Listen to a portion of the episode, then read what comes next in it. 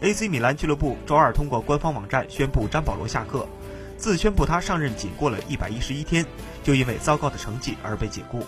意大利媒体透露，前国米佛罗伦萨主帅皮奥利将在周三与米兰签约，皮奥利也将成为史上第八位曾执教过米兰双雄的主教练。红黑军团本赛季战绩糟糕，七轮之后，米兰仅仅以九分排名第十三位，这样的成绩显然是米兰高层无法接受的。皮奥利是一位经验丰富的主帅，职业生涯已经执教过十三支球队，也执教过帕尔马、萨索洛、巴勒莫、国际米兰、拉齐奥、佛罗伦萨等七支意甲球